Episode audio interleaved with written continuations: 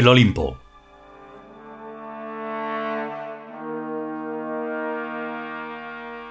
Decimoquinto capítulo. Tercera parte.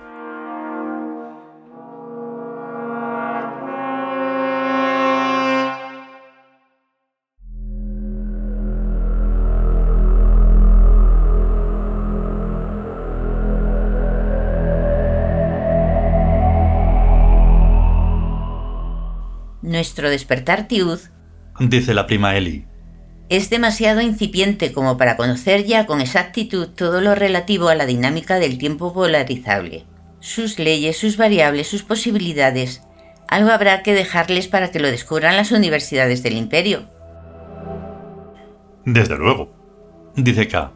Pero no olvidemos que todo esto que llevamos dicho son circunloquios para revisar el terreno y los considerandos del advenimiento de Atila en la Rusia actual. Amén de la nueva novelística.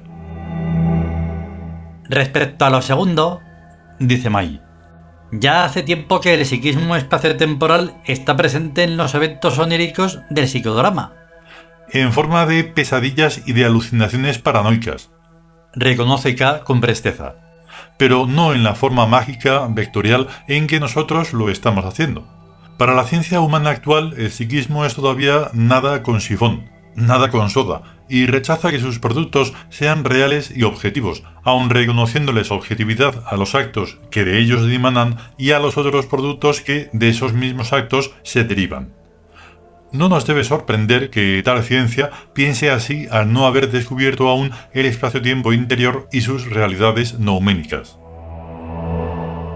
Una novela, pues, es para esa ciencia, e incluso para los escritores de novelas, un simple juego de la imaginación, un entretenimiento, y en absoluto nada un modelo estructural que tenderá a plasmarse en elementos considerados reales y objetivos.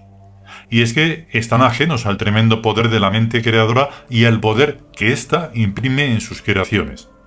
Sin escritura o alguna otra forma de retención y transmisión simbólica no existiría el mundo humano. La escritura une vidas separadas por el tiempo y por las muertes, otorgando la linealidad de la calzada a los pilares aislados del puente que lo concreto y lo continuo forman. Pero, ¿qué es novela? La Biblia es una novela, la historia es una novela, la ciencia escrita en libros es una novela. Y eso influye, vaya que sí influye, en lo que denominamos mundo humano, tanto que este es el producto de esa novela.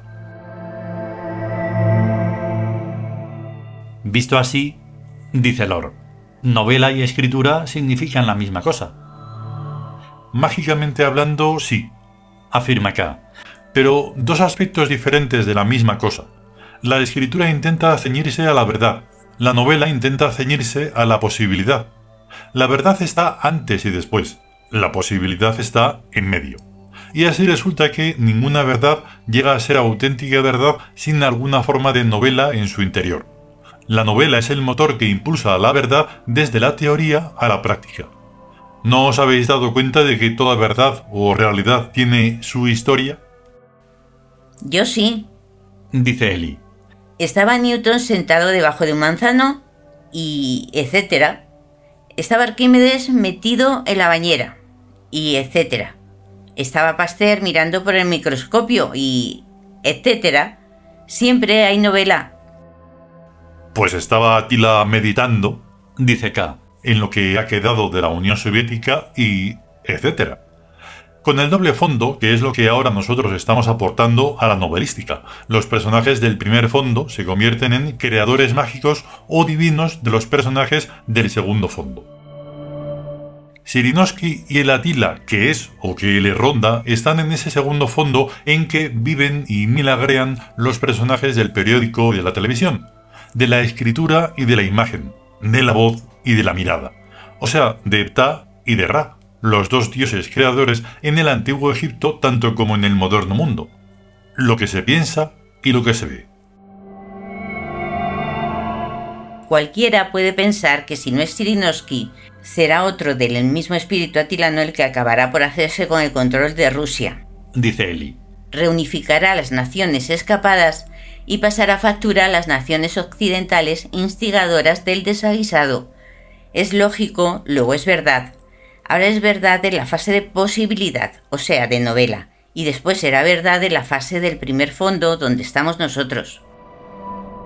Incluso en la novelística antigua o humana, dice K, a los autores de novelas les influyen sus personajes, como a Cervantes le influye Don Quijote y al ganador de un premio literario le influye el premio que sus personajes han ganado para él. En la novelística Tius lo importante es que los personajes del primer fondo sean auténticos y reales, o sea, que la cosa vaya en cierto modo de biografía, porque eso nos convierte en a la vez seres de ficción y seres corrientes del mundo humano. Y lo mismo les ocurre a los personajes del segundo fondo hemos de poner muy buen cuidado en lo que escribimos porque eso va a cumplirse y nos va a afectar. ¿Nos interesa que Atila recupere el poder de la Rusia zarista? Yo, por fastidiar a los yankees, digo que sí. Dice Lord lógicamente. A los pusilánimes les tiene necesariamente que dar miedo. Dice Eli con su sonrisita. Pero es obvio que el rumbo degradante por el que nos lleva ahora el imperialismo norteamericano no nos conviene. Quizás algo a corto plazo, por el negocio, pero desde luego nada a más largo plazo. Nuestro negocio consiste en devolverle el mundo a los dioses, dice K. No al dios cristiano ni a su padre, sino a los dioses, a aquellos que fueron traicionados y abandonados por los humanos. Eso es lo único, o casi único, que nos importa. Y eso no puede hacerse sin una tremolina que ponga al mundo patas arriba, sin algo que borre de un plumazo y a la vez a la Revolución Francesa y a Jesucristo.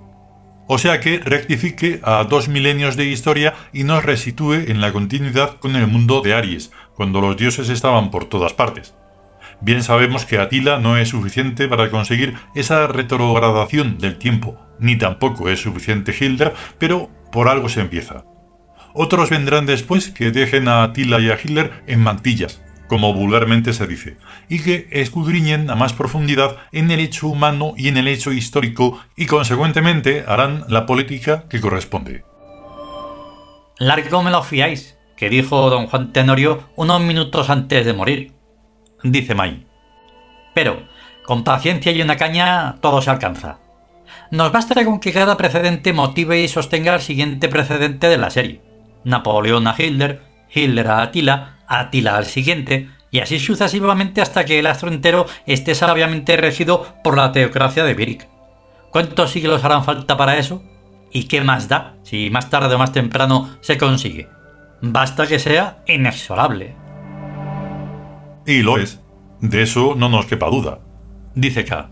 De los clanes a los imperios hubo ya una continuidad inexorable, porque ese proceso depende de causas muy superiores a las voluntades democráticas de las gentes. Y de los imperios al imperio hay asimismo una continuidad inexorable, que no logran ocultar las cabreras políticas de la chusma epsilona, desde Jesucristo y la Revolución Francesa hasta nuestros novelescos días.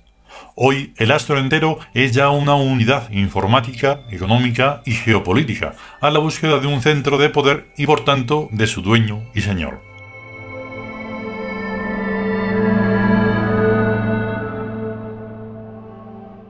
Continuará.